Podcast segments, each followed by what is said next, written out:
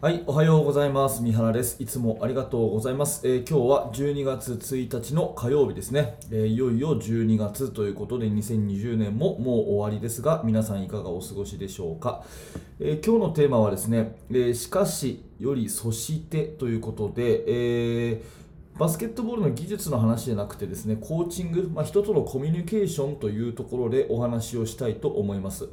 うんとこのラジオを聞いてくださってる熱心なあなたはですね、非常に熱心なバスケットボールの指導者だと思うんですね。うん、でまああの人にこう何かを教える、伝えるそういう役の人っていうのは、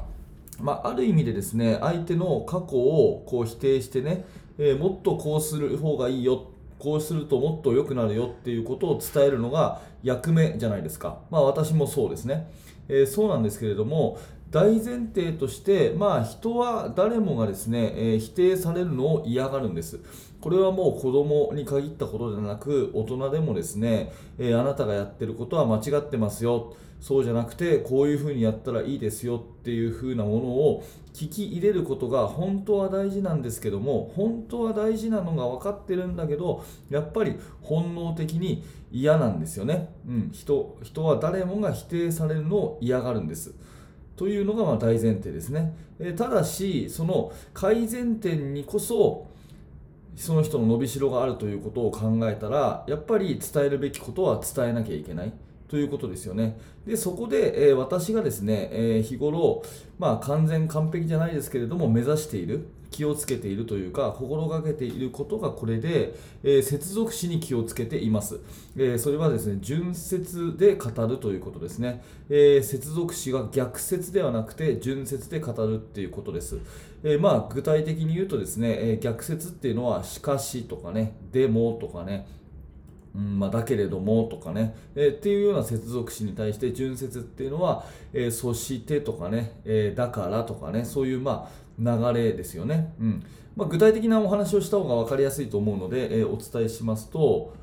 はいまあ、YouTube の方はね、えーここ字幕出しておきました、えーヒマラヤで聞いてる方、えーポッドキャストの方はちょっと注意深く聞いていただきたいんですが、まあ、私がこういうセリフを生徒に言ったとします、えーここの部分はよくできていましたねしかし、ここを良くするとさらにいいですね。もう一回言いますね。えーここの部分はよくできていましたね。しかし、ここを良くするとさらにいいですね。まあ、こうするとですね、冒頭の一文のここの部分はよくできていましたねっていう、まあ、褒め言葉、承認の言葉がですね、全部消えるんですね。しかしっていう瞬間に。で、結局、言いたいことはお前の言いたいことだけだろっていうような、まあ、反発みたいなものが多かれ少なかれ残ってしまうので、ここを良くするとさらにいいですねっていうのが本当の意味で伝わりにくくなるんです。まあ、この時の悪者はしかしですね。で、ここを逆説じゃなくて順説で語るとこうなるんですね。えーここの部分はよくできていましたね。そして、ここを良くするとさらにいいですね。えーここの部分はよくできていましたね。そして、ここを良くするとさらにいいですね。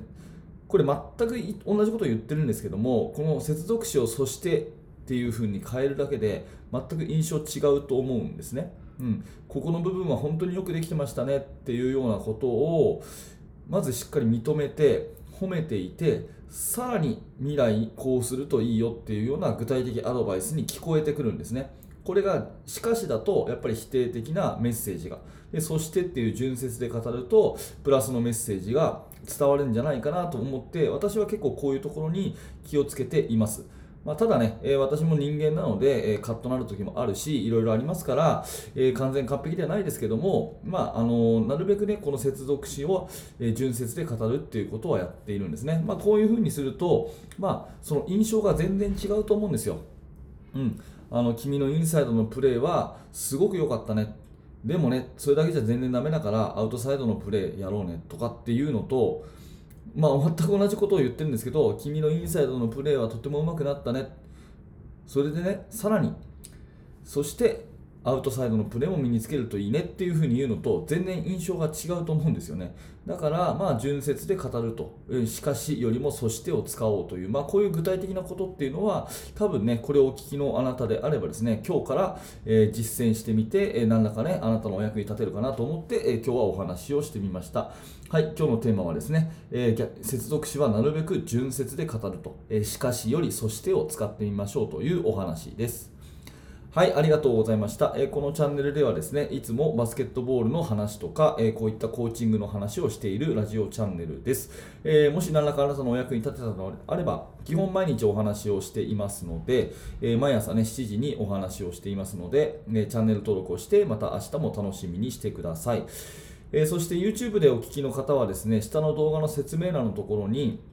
ヒマラヤラジオというもののリンクが貼ってあります。えヒマラヤラジオの方のリンクをですね、フォローしていただくと、え同じ内容をポッドキャストで聞けますので、えぜひヒマラヤの方のフォローもお願いします。